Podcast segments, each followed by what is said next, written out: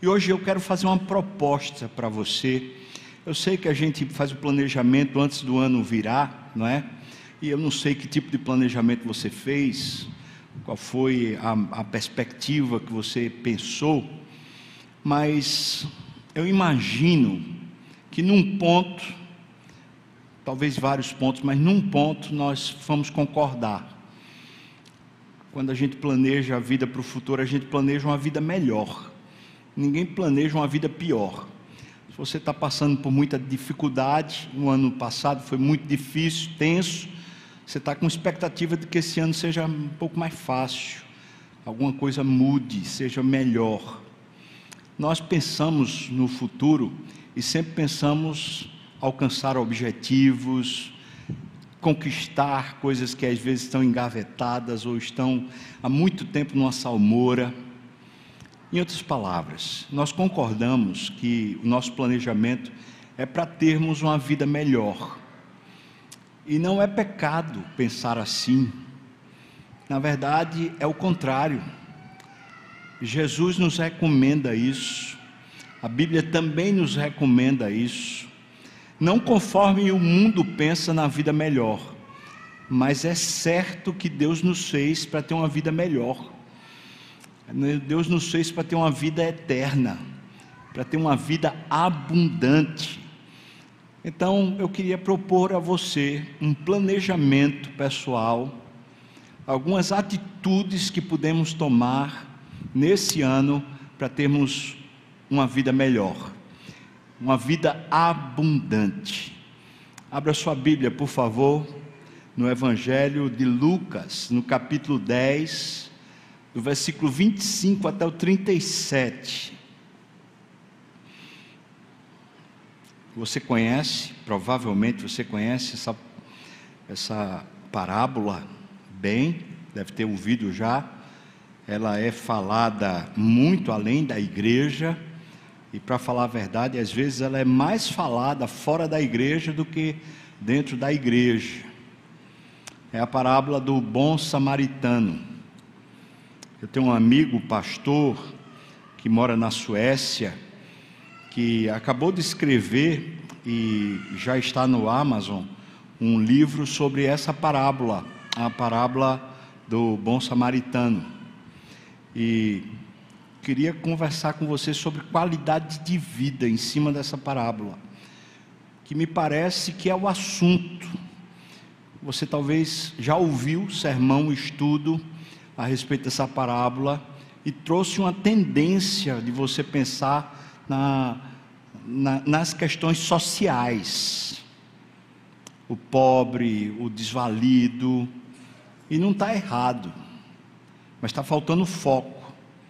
Essa parábola foi contada para mostrar como é possível a gente ter a vida eterna, como é possível a gente ter uma vida de qualidade superior. Portanto, o intuito da parábola não é uma questão social, não é uma questão puramente ética, mas é sobretudo uma questão de vida boa, vida de qualidade. Aquela que a gente pensa assim, eu quero ter uma qualidade de vida melhor. Pois bem, essa parábola é sobre isso. Vamos ler? Diz assim a parábola ou a palavra do Senhor. E preste atenção no contexto, porque o contexto é quem revela o assunto da parábola. É? Diz assim: E eis que certo homem, intérprete da lei, portanto ele é um escriba, se levantou com o intuito de pôr Jesus à prova e disse-lhe: Mestre, que farei para herdar a vida eterna? Veja que esse é o assunto. O interesse é como é que eu posso ter uma vida eterna. Então Jesus lhe perguntou: O que é que está escrito na lei? Como interpretas? A isto ele respondeu: Amarás o Senhor teu Deus de todo o teu coração, de toda a tua alma, de todas as tuas forças, de todo o teu entendimento, e amarás o teu próximo como a ti mesmo.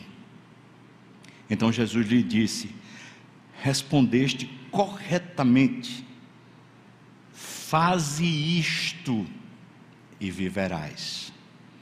Ele, porém, querendo justificar-se, perguntou a Jesus: Quem é o meu próximo? Jesus prosseguiu dizendo: Certo homem descia de Jerusalém para Jericó e veio a cair nas mãos de salteadores, os quais, depois de tudo lhe roubarem e lhe causarem muitos ferimentos, retiraram-se, deixando-o semi-morto. Casualmente, descia um sacerdote por aquele mesmo caminho e, vendo o homem ali, passou de largo. Semelhantemente, um levita descia por aquele lugar e, vendo o homem ali, também passou ao largo. Versículo 33. Certo samaritano que seguia o seu caminho, passou-lhe perto e, vendo-o, compadeceu-se dele. E chegando-se, pensou-lhes os sofrimentos, os, os ferimentos, aplicando-lhes óleo e vinho, e colocando-o sobre o seu próprio animal, levou-o para uma hospedaria e tratou dele. No dia seguinte, aquele mesmo homem tirou dois denários, entregou ao hospedeiro, dizendo: Olha, cuida desse homem, e se alguma coisa gastares a mais, eu tu indenizarei quando eu voltar. Qual destes três te parece ter sido o próximo do homem que caiu nas mãos dos salteadores? Respondeu-lhe o escriba, o intérprete da lei, o que usou de misericórdia para com ele. Então Jesus lhe disse: Vai e procede tu de igual modo. Amém. Vamos orar. Senhor, nos ajude. Eu não quero, Pai, perder meu tempo, nem quero que meus irmãos percam o tempo deles fazendo algum tipo de firula. Nós queremos é ouvir a tua voz, quem sabe, Deus, assim o Senhor possa tratar conosco aqui, nos ajudar, entender melhor a nossa própria vida, entender melhor como podemos caminhar melhor também, Pai. Então abençoa quem estiver aqui, abençoa quem porventura ouvir na internet esse sermão e nos edifica por meio do teu Espírito, no nome de Jesus. Amém e amém. Eu disse para você que era sobre qualidade de vida, uma qualidade superior. E eu quero provar isso.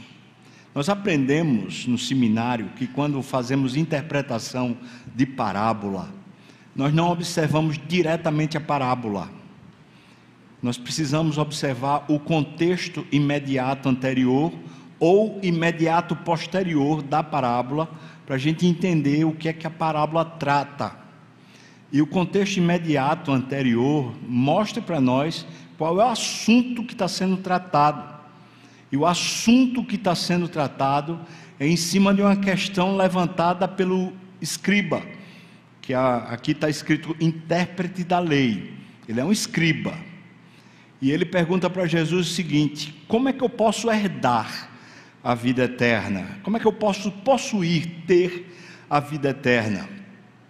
Esse é o interesse, e esse é o ponto focal. Talvez o que nós perdemos quando lemos o texto é o que significa vida eterna. Talvez com a nossa visão meio que grega da história, nós tendemos a pensar que vida eterna seja uma continuidade ininterrupta de tempo, infinita de tempo. Quando nós pensamos em vida eterna, nós aqui, helenistas, né, filhos da filosofia, nós somos tendentes a pensar na vida pós-morte. Eu queria que você entendesse o seguinte: Jesus usa uma outra expressão para a vida eterna e a vida abundante, a outra expressão que Jesus usa. E essa expressão no grego, no original, como foi escrita, ela traz muito mais do que a ideia de uma continuidade infinita de tempo ou pós-morte. Veja o que é que significa, eu tirei essa definição do dicionário bíblico Strong. Essa palavra que é usada aqui como vida eterna significa o seguinte: o estado de alguém que está cheio de vitalidade, está animado. Segundo, alguém que está cheio de absoluta plenitude de vida, tanto em essência como eticamente. Alguém que está com a vida abençoada, em parte aqui, já nesse mundo, especialmente para aqueles, aqui está dizendo, né, para aqueles que colocam sua confiança em Cristo, e depois da ressurreição a ser consumada, novas bênçãos que sucederão, inclusive um corpo mais perfeito, que permanecerão para sempre. Então veja, a definição de vida eterna, a partir do dicionário bíblico Strong, é de uma vida plena, inclusive recheada de bênçãos aqui na terra. Claro que essas bênçãos têm origem espiritual, mas elas se materializam e se concretizam também aqui na terra. Então veja, a ideia de vida eterna é uma ideia de abundância. É sobre isso que o homem, esse escriba, está querendo tratar com Jesus. Ele está perguntando: como é que eu faço para ter uma vida melhor? Como é que eu faço para ter uma vida abundante, uma vida plena? É isso que ele está perguntando. Se você tivesse hoje conversando com Jesus, é provável que a sua pergunta para Jesus fosse mais ou menos assim: como é que eu faço para ter uma vida de qualidade? Como é que eu faço para ter uma qualidade de vida melhor? Talvez essa seja a expressão que é usada hoje, que eu estou entendendo pela, pelo dicionário bíblico Strong, é isso a pergunta do escriba. Portanto, eu estou contextualizando e interpretando o que significa vida eterna dentro do contexto daqueles dias lá. Naqueles dias, quando se pensava em vida eterna, até porque o hebreu tinha uma tendência a ser muito prático, não pragmático, a ser muito prático, ele não precisava interpretar filosoficamente a ideia, mas ele interpretava de maneira prática. Então, uma vida de qualidade aqui. Como é que eu posso ter uma vida de qualidade aqui, Jesus? E olha, a Bíblia mostra várias vezes as pessoas fazendo essa pergunta a Jesus. Você se lembra do jovem rico? Isso está lá em Marcos capítulo 10, também está no Evangelho de Lucas, no Evangelho de Mateus, o encontro que Jesus teve com o jovem rico. Você lembra disso? Em Marcos 10, 17 diz assim: E pondo-se Jesus a caminho, correu um homem ao seu encontro e ajoelhando-se perguntou-lhe, esse jovem rico, Bom mestre, que farei para herdar a vida eterna? Veja só, esse homem é rico. Tem muita gente que confunde riqueza com qualidade de vida. E não necessariamente as duas coisas estão juntas. Tem muita gente que é rica e não tem qualidade de vida. E tem gente que não é rica e tem qualidade de vida. Esse homem é rico, mas não tem qualidade de vida. E ele chega para Jesus e diz: Como é que eu faço para ter uma qualidade de vida superior? Porque do jeito que está, não estou aguentando, não está sendo bom para mim. Jesus disse para ele: Olha, cumpre os mandamentos, e aí você vai ter essa vida. E ele diz: Eu tenho guardado tudo isso, o que é que me falta? Jesus diz: Olha, se você der tudo que você tem e me seguir, você vai ter essa vida, essa qualidade de vida que você está buscando. Eu vou mostrar um outro momento onde esse assunto é tratado, quando Jesus se encontra com Nicodemos. Ou melhor, quando Nicodemos vai ao encontro de Jesus à noitinha, ali no escuro, porque ele está com medo de ser visto ele elogia Jesus dizendo que ele é um mestre muito bom. Depois ele diz isso, Jesus diz o seguinte para ele. Jesus diz para ele assim: Olha, você quer ter a vida eterna? Você quer entrar no reino de Deus? Aí ele diz: É claro que eu quero. Então você precisa nascer de novo. E a, a conversa começa a ganhar ares porque nessa conversa o, o especialista Nicodemos diz: Eu não entendo, como é que eu posso voltar ao ventre da minha mãe? Como é que eu posso fazer um negócio desse? Jesus diz: Quem nascer da carne é carne, quem nascer do espírito é espírito, você tem que nascer de novo, mas nascer do Espírito. Quando ele conversa sobre isso, ele chega no capítulo 3, versículo 16, que eu e você conhecemos. Ele está falando o versículo 16 de João 3 para Nicodemos. Você pode repetir comigo? Porque Deus amou o mundo que deu seu Filho unigênito, para que todo aquele que nele crê não pereça, mas tenha a vida eterna. Creia. É muito interessante porque Nicodemos meio que diz: "Ah, então tudo bem". Aí Jesus diz: "Então pratique". Diz: "Os homens amaram mais as trevas do que a luz". Ainda na conversa com Nicodemos. Mas se você realmente resolver amar a luz, então pratique as obras da luz. Outro, outro momento onde Jesus trata sobre vida eterna.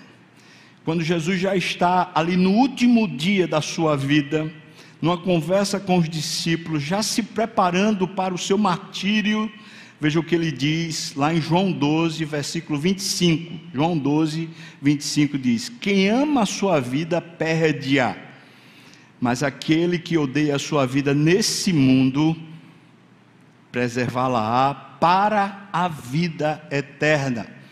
Falando com os discípulos, Jesus mais uma vez fala sobre uma vida maior, uma vida mais plena. Aí você está olhando para isso e está falando assim: Jesus então certamente está falando uma vida pós, né, pós-morte. Não necessariamente. Ele está dizendo: se você ama a sua vida aqui, nesse mundo, nas condições de qualidade desse mundo, é porque você ainda não descobriu uma qualidade superior para viver aqui nesse mundo. E ele está dizendo que ele tem essa qualidade. Quando ele abriu mão da sua vida, ele, ele aprendeu a ter uma qualidade superior de vida. Quarto encontro, agora o encontro de Jesus com Deus. Quando Jesus sai da ceia, ele vai para o Getsemane. E nesse intervalo entre a ceia e o Getsemane, ele faz uma oração que é chamada oração sacerdotal. E ali no versículo 3 do capítulo 17 de João, ele diz assim: E a vida eterna é esta, que te conheçam a ti, ó Deus, o único Deus verdadeiro, e a Jesus a quem enviaste. Jesus mais uma vez está tratando sobre vida eterna. Eu coloquei aqui alguns tópicos, mas se você for no Evangelho de João, por exemplo, no capítulo 3, no capítulo 4, no capítulo 5, no capítulo 6, no capítulo 12, no capítulo 10, no capítulo 17, no capítulo 16, todos esses capítulos Jesus vai estar falando sobre vida eterna. E ele está qualificando a vida, está tratando justamente sobre isso, uma qualidade superior de vida. Você se interessa sobre esse assunto? Me diga uma coisa: quando você planeja o seu futuro, não é isso que você está buscando? É isso, eu tenho certeza. Se alguém diz, rapaz, eu preciso emagrecer, é porque está pensando na qualidade de vida. Ah, eu preciso engordar, é porque está pensando na qualidade de vida. Se alguém diz assim, eu preciso de um emprego diferente, eu preciso de uma condição melhor, mais, uma remuneração melhor, está pensando na qualidade de vida. Ou seja, no final, o nosso interesse é exatamente esse. Então você certamente fez, eu acredito que a maioria, fez algumas avaliações e agora você está com algumas propostas, pensando: esse ano eu preciso mudar isso aqui, eu preciso talvez dar mais ênfase nesse ponto, eu preciso ajeitar algumas coisas. Para mim é muito propício, dia 2 de janeiro, a gente tratar sobre esse assunto, qualidade de vida. E essa parábola vem tratar exatamente sobre isso, porque esse escriba, um intérprete da lei de Deus, das escrituras, ou seja, um especialista em dogmática, um especialista em doutrina, um especialista em ensino bíblico, está perguntando para Jesus o seguinte: como é que eu posso ter uma vida de qualidade? Ou seja, ele conhece muito, certamente mais do que todos nós, mas ele está percebendo que a vida dele não tem a qualidade que deveria ter. Você prestou atenção na, na, no, no, no, no, que a, a Bíblia revela sobre as circunstâncias dessa parábola, o texto está dizendo para nós que ele queria provar Jesus. Ou seja, aquele homem tinha uma intenção negativa. Ele estava com uma motivação ruim. Mas a pergunta dele é muito própria, é muito boa, mesmo que a motivação seja ruim. Ele está querendo fazer uma pegadinha. Mas Jesus trata sobre o assunto e diz para ele o seguinte: você conhece o que é que segue a, a, a versículo 26 e 27? Veja o que o versículo 26 ele diz. Então Jesus lhe perguntou: que está escrito na lei? E ainda pergunta: Como interpretas? Para um especialista em interpretação das Escrituras, Jesus está fazendo a pergunta mais fácil de todas. Ele lida com isso o tempo todo. Então ele está perguntando assim: Você me pergunta como é que eu faço para ter uma vida, uma vida de qualidade? Então Jesus diz: A referência está na Bíblia. A referência está na lei, que você conhece muito bem. Como é que você interpreta a Bíblia para lhe dar uma qualidade de vida superior? E aí ele responde no versículo 27. A isto respondeu: Amarás o Senhor teu Deus com tudo que você tem, e você amará o próximo como você ama a si mesmo. Esse é o resumo da lei dos profetas, como Jesus diz. Isso aqui é o grande mandamento. Inclusive, na ceia, Jesus fez questão de dizer para os discípulos: Amem uns aos outros, assim como eu vos amei. Esse é o novo mandamento que eu vos dou. Amem do jeito que eu amei, que extrapola inclusive o amar ao outro como a si mesmo. É ainda maior, amar ao outro como ele nos amou. É um negócio ainda mais profundo. O intérprete da lei fez a, a interpretação correta, tanto é que Jesus diz o que para ele? Versículo 28, veja o que Jesus diz. Então lhe disse Jesus: Respondeste corretamente, você fez a interpretação certa eu quero lhe aplaudir. Parabéns. Faça isso. Veja o que ele diz. Faze isto e viverás. Se você fizer isso, a sua vida tem uma qualidade diferente. Veja que na resposta de Jesus, o que é necessário para a gente ter uma vida de qualidade superior? Ou melhorar a qualidade da nossa vida. O que é necessário? Duas coisas. Você precisa ter uma boa teologia, mas segundo, você precisa ter uma boa atitude. Não pode ser só um teórico. Você não pode só conhecer o ensino, a doutrina. Tem que praticá-la. Tem que pôr em prática aquilo que você sabe duas coisas para melhorar a nossa qualidade de vida, duas coisas bem, bem simples. O fato de ser simples não quer dizer que a gente não tenha que trabalhar nelas, mas são duas coisas bem simples.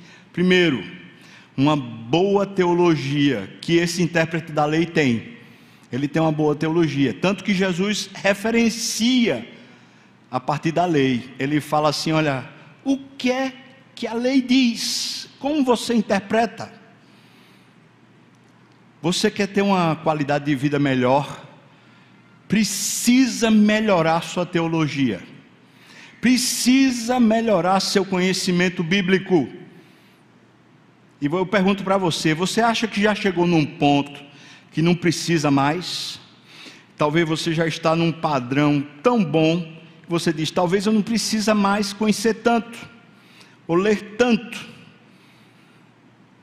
Talvez você já tem muitos anos de cristianismo, muitos anos de igreja, e você está, rapaz, é, eu conheço bem as escrituras. Será que você já chegou no ponto que você não precisa conhecer mais? Hã? Alguém fez o discipulado, três anos, aqui da igreja, falou assim: pronto. Durante três anos eu li a Bíblia toda, três vezes, então eu conheço a Bíblia toda. Talvez você fez o seminário presbiteriano. Olha só, você já conhece mais do que a média. Parabéns para você. Mas isso já lhe qualificou ao ponto de você dizer: eu não preciso mais. Talvez você fez mestrado em teologia. Lá no Mackenzie, Andrew Jumper, que é colocado como se fosse assim a grande prateleira de títulos da igreja presbiteriana. Parabéns. Que bom. Você já deve ter lido muito mais do que a média das pessoas leem. Parabéns. De todo o coração, parabéns. Talvez você fez até doutorado. E fazer doutorado significa que você teve que ler, em média, 1.500 páginas por mês, durante três, quatro, às vezes cinco anos. Você é douto, por isso que você é doutor. Parabéns. Parabéns. Você tem buscado conhecer mais. Você está de parabéns. Mas eu pergunto para você: já chegou lá? Você já chegou lá? Porque eu digo para você: eu fiz essas jornadas. Acho que você está sabendo que o ano passado, pela graça de Deus, eu me formei do doutorado em teologia. Eu tenho dois mestrados. Eu fiz o seminário presbiteriano. Eu fiz tudo isso. Mas se alguém me perguntar, já chegou lá? Eu vou dizer não. Eu ainda estou precisando e muito aprender. Eu ainda preciso ler a palavra como no começo eu precisava. Em que ponto você está da caminhada? Por que você não diz para você mesmo, eu preciso mais conhecer a palavra de Deus? Mas a segunda coisa que Jesus diz é atitude. Tenha uma atitude condizente. Jesus diz para o mestre da lei lá, o intérprete da lei, diz para ele assim: Olha, você respondeu corretamente, você sabe, você sabe. Agora vá lá e faça o mesmo. Faça isso, pratique. Segunda coisa para ter uma qualidade de vida melhor, pratique. Ponha em prática aquilo que você já sabe. Põe em prática. Esse sermão trata basicamente desses dois pilares para que a gente tenha uma nova qualidade de vida. Essa parábola trata sobre esses dois pilares para que a gente tenha qualidade de vida. Por isso, quando você lê essa parábola, você tem que ler em cima do contexto. E o contexto dessa parábola é essa pergunta: como eu faço para herdar a vida eterna? Se você tem esse interesse, agora você olha para a parábola para aprender em cima dela. Primeira coisa para entrar na parábola é: eu preciso conhecer mais as Escrituras. Eu preciso conhecer mais. Mas eu também preciso pôr em prática. Quer ver uma coisa? Eu tenho certeza que você sabe que a Bíblia diz para você que é necessário perdoar.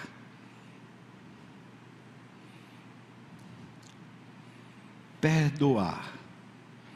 E para perdoar você tem que ter muita abundância, muita abundância de amor.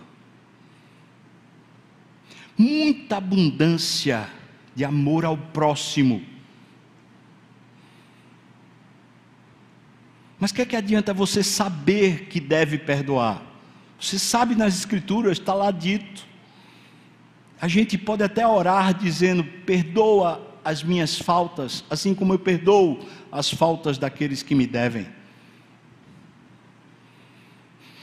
Mas não adianta falar nem saber se não pôr em prática. Pratique. você vai ter uma qualidade de vida superior. Entra-se na parábola, mas entra-se na parábola por quê? Porque o escriba não tinha a vida eterna. Como eu sei que o escriba não tinha a vida eterna? Dois textos mostram para mim aqui que aquele escriba não tinha a vida eterna. Versículo 25, dê uma olhada o que diz. Eis que certo homem, intérprete da lei, se levantou com o intuito de pôr Jesus à prova.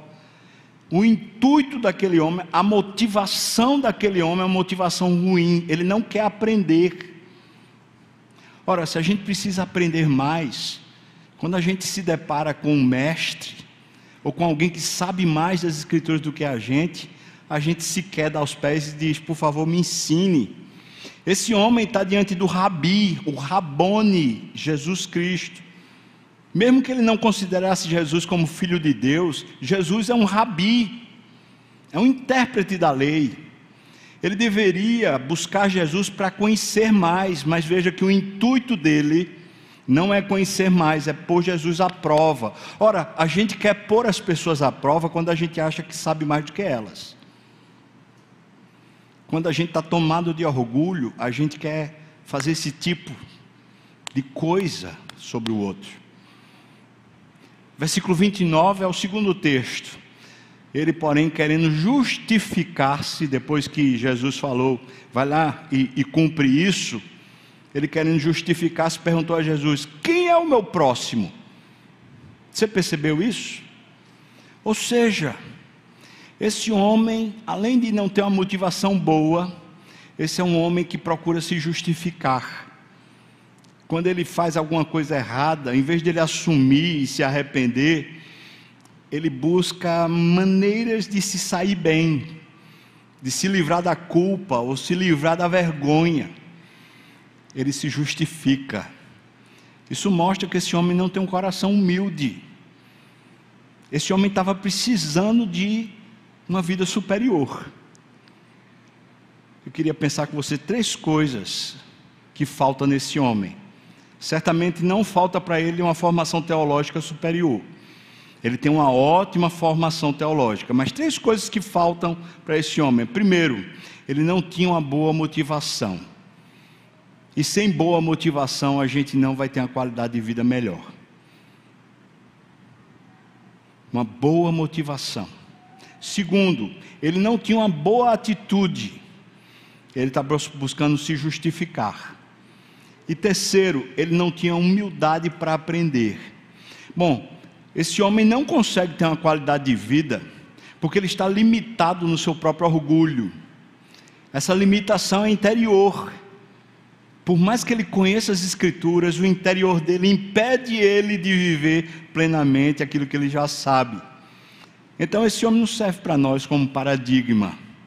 Mas a pergunta que ele faz a Jesus, dizendo, então quem é o meu próximo? Quando ele faz essa pergunta, é tentando se justificar. Na hora que ele faz essa pergunta para Jesus, ele nos dá a oportunidade de ouvir a parábola. E essa parábola, ela tem alguns elementos que eu queria pensar aqui com você. Tem um homem que está saindo de Jerusalém e vai para Jericó. Isso aqui era uma rota comercial. Esse é o primeiro ponto que eu queria pensar com você. Isso aqui era uma rota comercial muito usada naqueles dias, com cerca de 27 quilômetros, portanto não era muito extensa, mas era uma rota que, vez por outra, você passava por desfiladeiros, por gargalos, e vez por outra você passava por lugares que eram muito perigosos, porque tinha mata perto, uma mata ciliar alta, e os malfeitores podiam ficar ali com facilidade. E a pessoa não tinha para onde fugir. Essa rota, naqueles dias, era conhecida por assaltos. Tanto era assim que a pessoa que procurava seguir por essa rota procurava uma caravana para ir junto em bando, em vez de ir sozinho. Esse homem que fez essa rota, ele fez só. Não foi desavisado, certamente que não. Talvez ele tivesse com pressa, com necessidade. A gente não sabe, Jesus não, não traz nada disso. A única coisa que Jesus traz é que ele foi por uma rota. Essa rota foi entre Jerusalém Jericó. Jerusalém ficava no ponto mais alto. e alguém que estava atravessando o Rio Jordão para chegar a Jerusalém só tinha essa rota para poder fazer. Mas veja só, vai aparecer um outro elemento nessa história: é o samaritano. E o samaritano não usava essa rota. Por quê? Porque Samaria fica ao lado de Jerusalém iria por outra rota até Jerusalém, se ele quisesse ir para Jerusalém. A gente não sabe o que, é que esse samaritano está fazendo aqui. Mas aí eu quero chegar no terceiro elemento. O terceiro elemento dessa, dessa parábola é que o homem foi violentamente maltratado por malfeitores, roubado, ele ficou num estado de semi-morte. E naquele tempo, o estado de, de pessoas que ficavam assim era muito usado para fazer a caravana parar ou para fazer alguém parar para ser assaltado. Eu pergunto para você: se você, sozinho, tivesse descendo nesse caminho e visse uma pessoa ali, naquele canto, você pararia?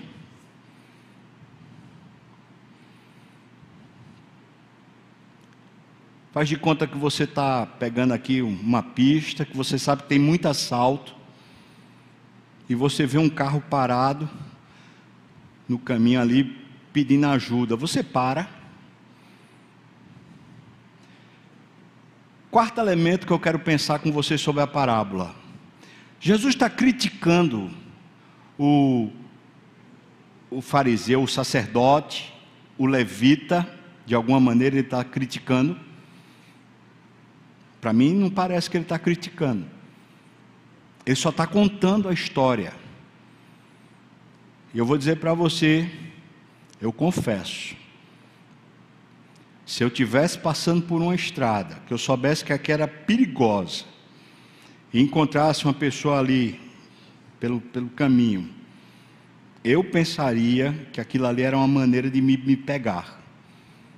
Eu passaria correndo. Eu vou falar para você, eu sou tão medroso a respeito de assalto, que ontem à tarde eu vim para aqui para a igreja para estudar melhor o sermão, e eu não tive coragem de vir de casa para cá porque estava deserto. Você acredita, irmão? Minha esposa teve que me trazer de carro. Agora, não tem o quê? 300 metros, de, da, 200 metros não tem da casa para cá. Medo. Eu teria medo. Você teria medo? Eu teria. Eu não pararia. Mas não era falta de amor, era medo. Podia ser uma armadilha. Essa parábola, Jesus não está censurando ninguém, mas ele está querendo trazer o relevo do que ele acabou de ensinar para o intérprete da lei. Duas coisas se você quer ter a vida eterna. Quais são as duas coisas? Você lembra? Que foi? Alguém passou mal?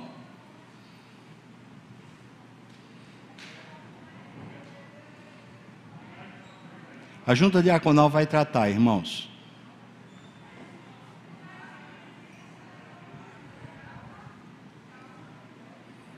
A junta diaconal vai tratar.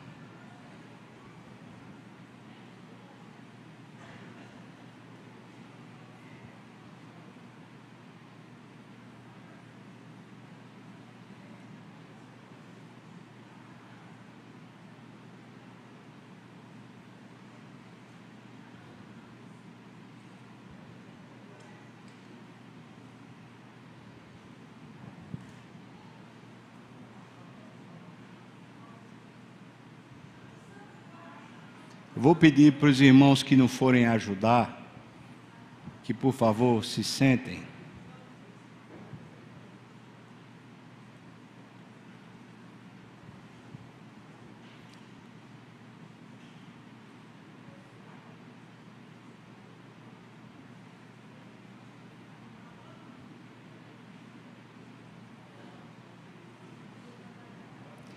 Estou vendo aí pelo menos dois médicos e a junta diaconal.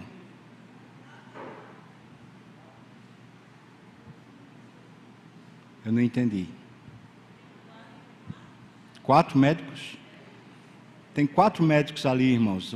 Os demais podem se sentar. Eu agradeço de coração, junto com o pessoal da Junta Diaconal, que vai ajudar aí para socorrer.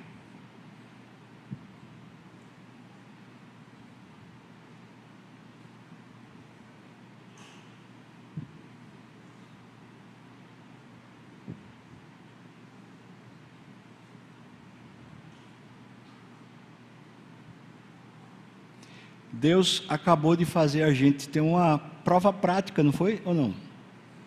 Uma pessoa que está precisando de ajuda, o que foi que aconteceu? Ajuda. É isso que está acontecendo agora. Louvado seja o nome do Senhor. Quem é a pessoa? Alguém pode me dizer? Abraão? É?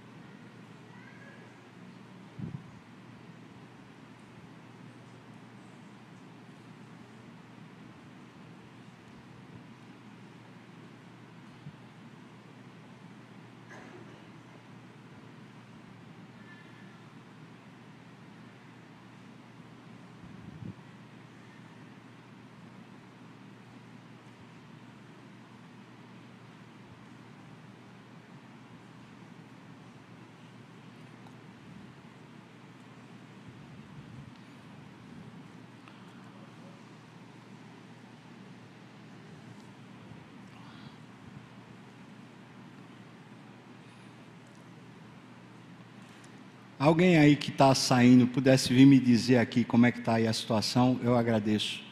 Tem alguém que pode me dar um. Adilto, vem cá, me diz aí. Aparentemente é um problema cardíaco, é, já chamou o SAMU, mas ele estava acordado falando. Assim, Foi? Foi. Tá bom, valeu. Aparentemente, para os que não, não, como eu, não sabiam o que foi, aparentemente foi alguma coisa cardíaca ele está acordado, está falando, já foi chamado o SAMU, e estavam com quatro médicos ali, né, junto com o pessoal da junta diaconal. Então, louvado seja Deus. Amém, irmãos? Vamos orar por ele agora, por Abraão, não é? Meu Deus, obrigado porque tivemos agora mesmo uma grande oportunidade de ver o socorro acontecendo para quem é o nosso próximo Obrigado por essa lição que o Senhor nos dá na prática agora. Mas pedimos ao Senhor que abençoe Abraão, ajude ele a se recuperar. Vá com ele, Senhor Deus, e traga ali o suporte necessário e a recuperação total, Senhor. E abençoa todos nós aqui, para que continuemos a ouvir a tua voz e a aprender a tua palavra, Senhor. No nome de Jesus. Amém. Amém. Você vai conseguir se concentrar aqui, irmão? Sim? Eu espero que sim. Vamos continuar, então. Estava falando que naquele caminho ali, haviam pelo menos quatro elementos que a gente estava observando. Eu estava citando o quarto elemento, dizendo que Jesus não está censurando nem o, nem o sacerdote, nem o levita. Talvez você olha assim e fala: sacerdote levita.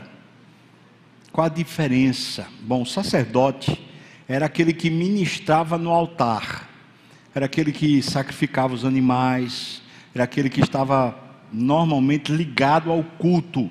E o levita, quem era? O levita era aquele que estava ligado à limpeza, aos cuidados com o patrimônio.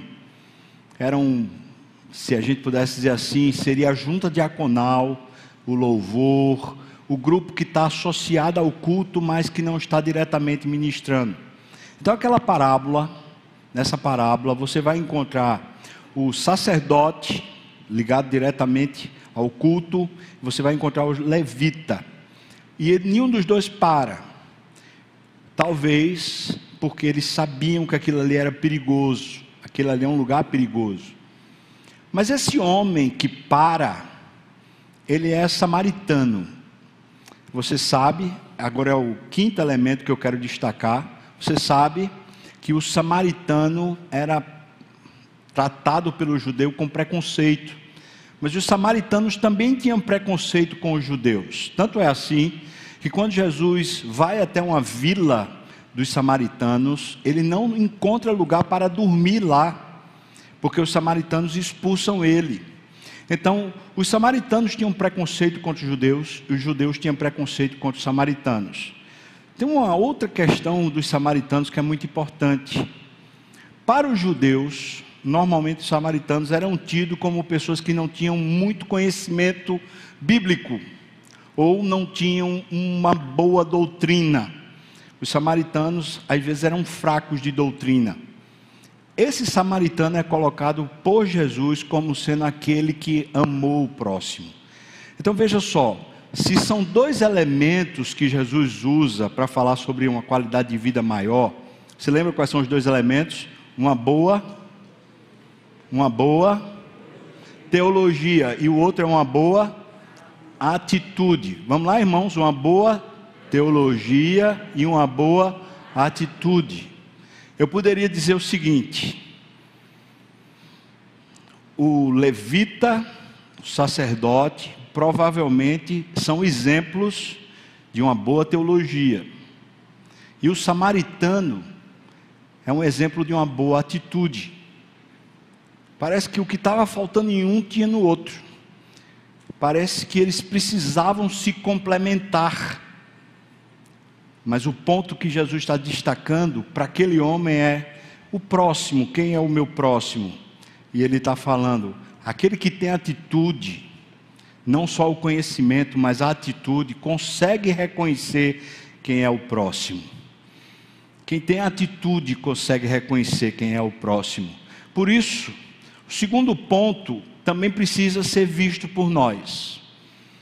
Irmãos, nós não precisamos só conhecer a Bíblia, nós precisamos pôr em prática. Nós precisamos assumir alguns compromissos e algumas responsabilidades pessoais, que vão além de ler a Bíblia, além de orar, vai a respeito da comunidade.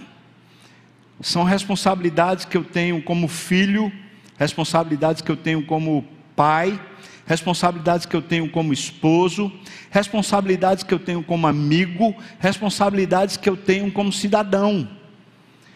Em qualquer uma dessas esferas da minha vida, Deus me coloca responsabilidades com as quais eu devo praticar, não apenas saber, mas eu devo praticar. E muitas vezes é aí que a gente engancha. Não é só saber, mas é praticar. Esse escriba, ele não tinha qualidade de vida, não é porque ele não sabia, é porque lhe faltava atitude prática naquilo que ele sabia, é porque ele era orgulhoso demais para continuar aprendendo, e porque ele era orgulhoso demais para poder colocar em prática aquilo que ele sabia. Então Jesus está desnudando ele com essa parábola está apresentando para nós a oportunidade da gente ter uma qualidade de vida, uma qualidade superior de vida. E se você ainda se interessa por esse assunto, então eu queria que a gente pensasse no final dessa parábola que a gente pode ter novas atitudes para uma vida abundante ou para abundância de vida. Novas atitudes. Eu fico pensando aqui, a nossa igreja, pela sua misericórdia, pela misericórdia de Deus, tem uma série de elementos que podem nos ajudar a ter uma teologia melhor. Nós estamos com a escola dominical, que é padrão.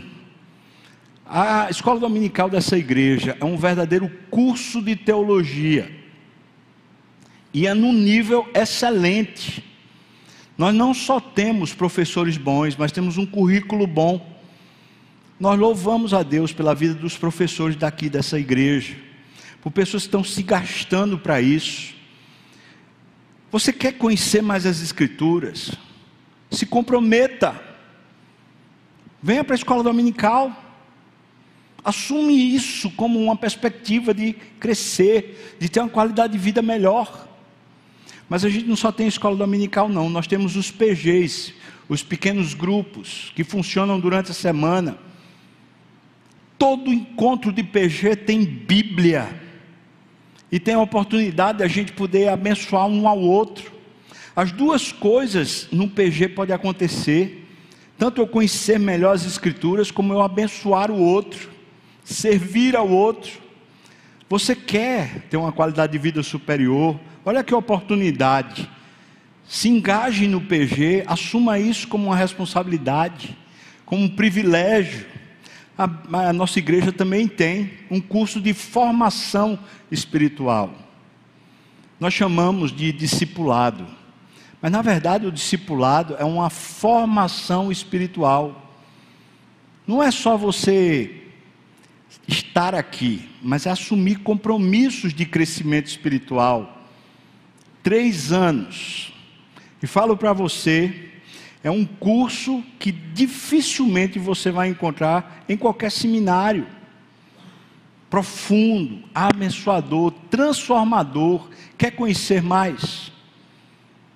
Por que você não assume isso como compromisso? Eu vou fazer parte. Algumas pessoas no ano passado começaram e largaram. Muitas largaram no segundo ano, muitas largaram no terceiro ano. Muitas nunca fizeram. E tem outras que fizeram, mas parece que não aprenderam.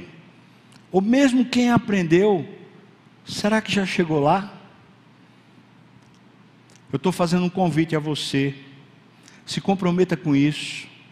Diga, eu vou me comprometer em fazer o discipulado. Eu preciso aperfeiçoar a minha formação. Eu acho incrível, porque chega certos irmãos para a gente e fala assim: Olha, eu queria fazer um curso no seminário. E eu pergunto assim: qual é o seu objetivo? Não, eu quero conhecer melhor a doutrina. Aí muitas vezes irmãos que estão querendo isso são pessoas que não participam da escola dominical ou não estão lá no discipulado, nesse curso de formação espiritual. E eu faço a seguinte questão: rapaz, a pessoa quer mesmo conhecer melhor a Deus? Olha que é o título. Porque o título não forma a gente. Esse escriba aqui, citado por Jesus, tinha um título, tinha um conhecimento, mas estava faltando atitude. Mas a, a nossa igreja, a partir desse ano de 2022, nós vamos ter um novo curso de aconselhamento bíblico. E é um curso, se Deus permitir, no nível de pós-graduação. Quem sabe você pode se matricular e fazer parte desse curso de aperfeiçoamento também espiritual.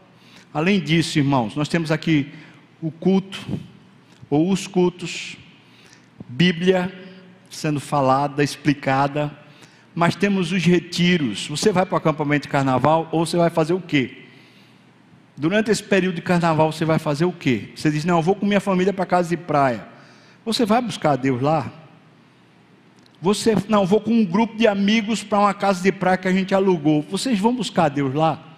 Vocês vão se deparar com a Bíblia, parar, estudar a Bíblia, conhecer melhor o Senhor. Aí você vai dizer, mas peraí, pastor, a gente não pode. Pode, você pode fazer o que você quiser. O que eu estou propondo para você é você ter uma qualidade de vida superior. Aí você diz, mas eu preciso de descanso. Exatamente, é isso que eu estou falando. Como você vai descansar sem conhecer melhor as Escrituras?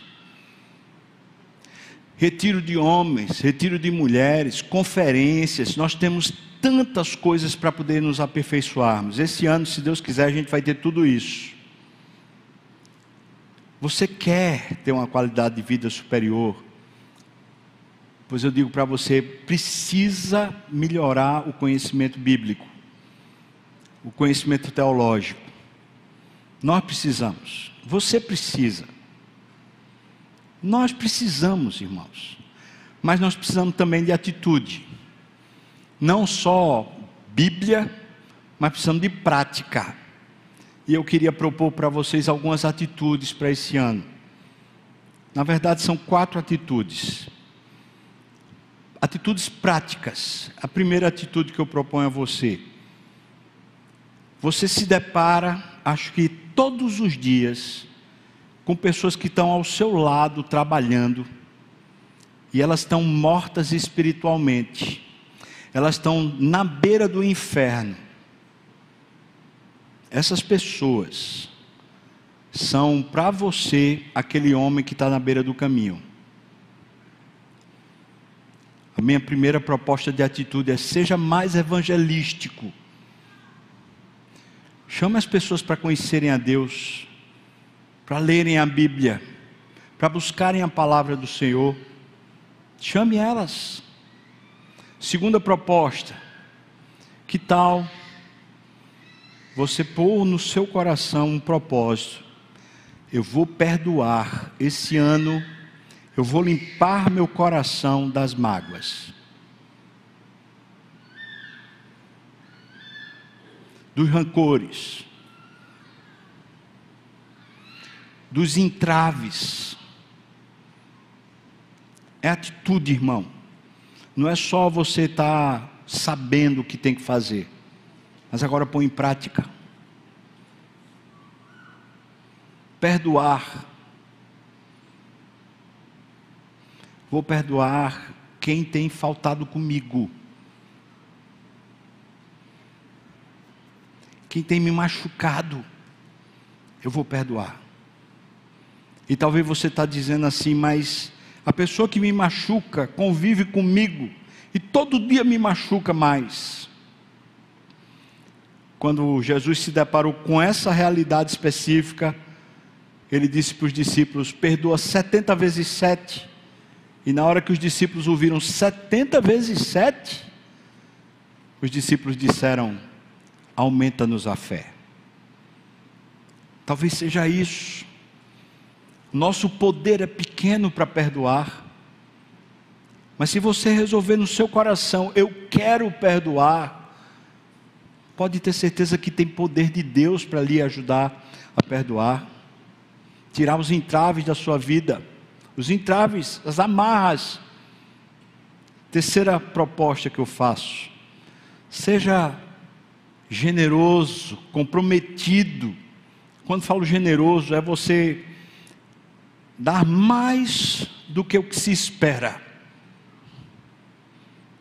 do seu serviço. Não estou falando para você trabalhar mais horas, mas eu estou falando de você se comprometer mais com aquilo que você tem nas mãos. Seja mais generoso, mais comprometido com sua esposa, com seu filho. Seja mais comprometido em servir lá no seu trabalho. Seja generoso no seu trabalho. Seja generoso no seu trabalho na igreja também. Comprometido de verdade. Ponha em prática aquilo que é só teoria. Em quarto lugar, também seja participativo nas ofertas.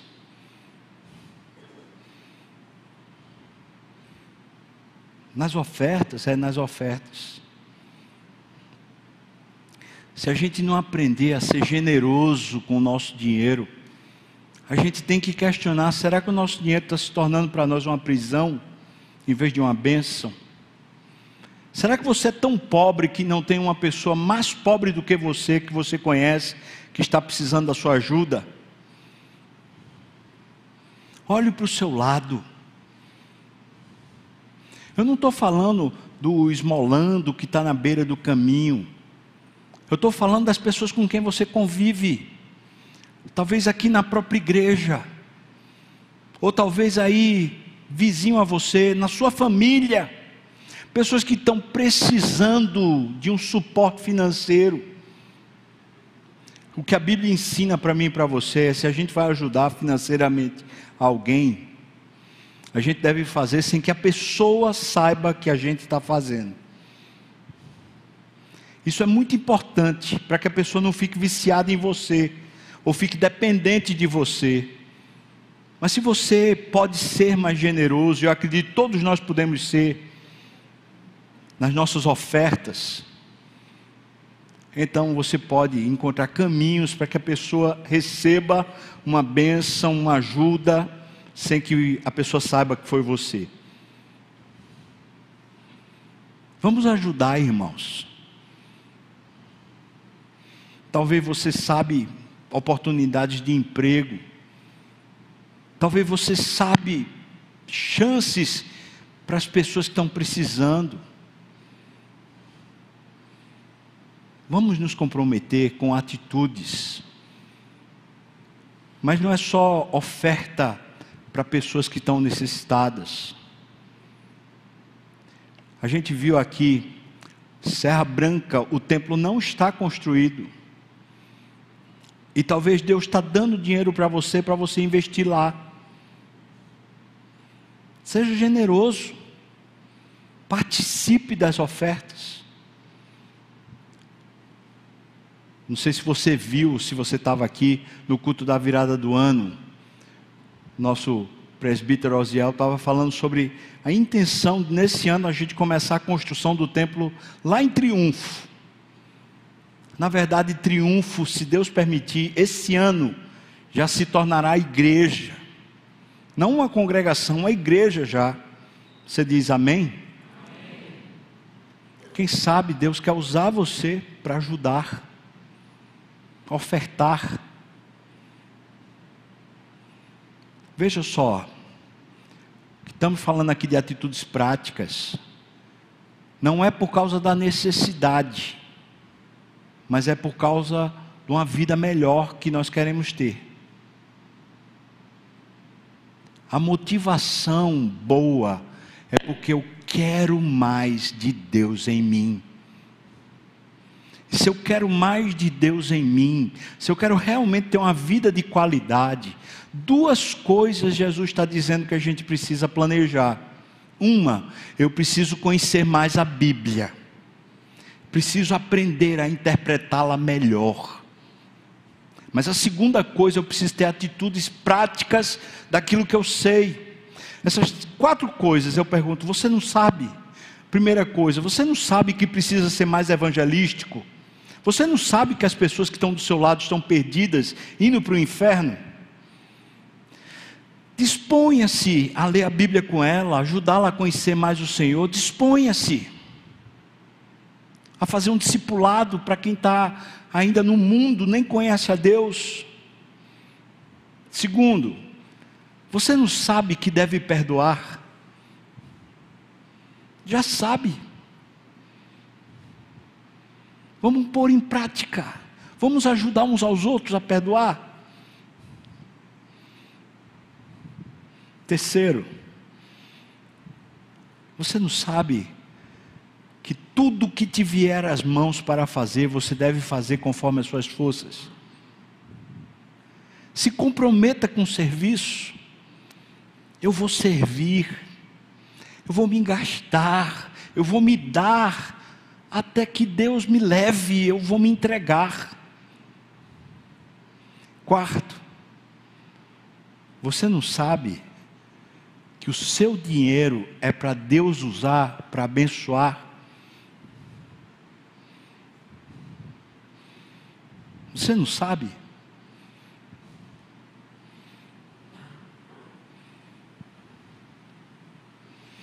Proponho quatro atitudes práticas, mas na atitude vamos dizer assim, na atitude do conhecimento, na perspectiva de conhecer melhor as Escrituras, eu proponho a você: não falte escola dominical, não falte culto, vá para o discipulado, participe do PG. Também estou propondo coisas práticas. Quer ter uma qualidade de vida melhor? Ponha prática naquilo que você diz, eu busco a Deus.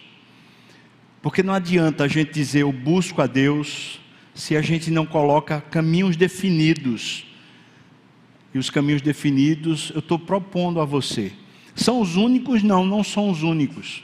Talvez você tenha outras coisas que precisam pôr em prática hoje, porque você está precisando. Reagir a uma tristeza profunda, a uma perda. Talvez mas quem sabe é você. Naquele caminho entre Jerusalém e Jericó, o homem que foi assaltado, nós encontramos duas pessoas que conheciam muito a Bíblia, mas não tinham atitude. E nós conhecemos um que não tinha talvez tanta Bíblia, mas tinha atitude. E me parece que aquele que tinha atitude, ele está sendo de alguma maneira o exemplo revelado por Jesus. Há um grande desafio nesse começo de ano, pôr em prática o que já sabemos e desafio de conhecermos mais, a fim de termos uma qualidade de vida melhor. Você topa esse desafio? Planejamento. Você vê que a estrutura toda é muito simples. Por mais que a parábola seja tão contundente, a estrutura toda dela é muito simples. Conhecimento bíblico e prática das Escrituras uma motivação boa, humildade de coração. Eu quero conhecer mais o Senhor, eu quero servir melhor ao Senhor. Essa é uma boa motivação. Essa é a estrutura desse texto. É aí que Jesus quer chegar. Se hoje você se encontrasse com Jesus aqui, como ele está aqui, você tivesse a oportunidade de falar com ele assim, face a face, e você pudesse dizer para ele: Ô, ô Senhor Jesus, como é que eu posso ter uma qualidade de vida melhor? Ele ia responder para você: conheça mais a palavra e pratique melhor a palavra. Essas duas coisas. Quer ter uma qualidade de vida melhor? Se comprometa. Não deixe isso para segundo lugar. Não deixe isso para quando você tem a oportunidade assim do tipo, agora eu posso. Coloque como compromisso. É isso que muda a nossa vida. Vamos orar, nós vamos nos preparar para a ceia do Senhor. Vamos orar. Senhor Deus, obrigado pela tua palavra viva. Pedimos que o Senhor nos abençoe com essa palavra, nos dando agora atitudes compromisso de verdade. E tudo isso eu te peço no nome de Jesus. Amém.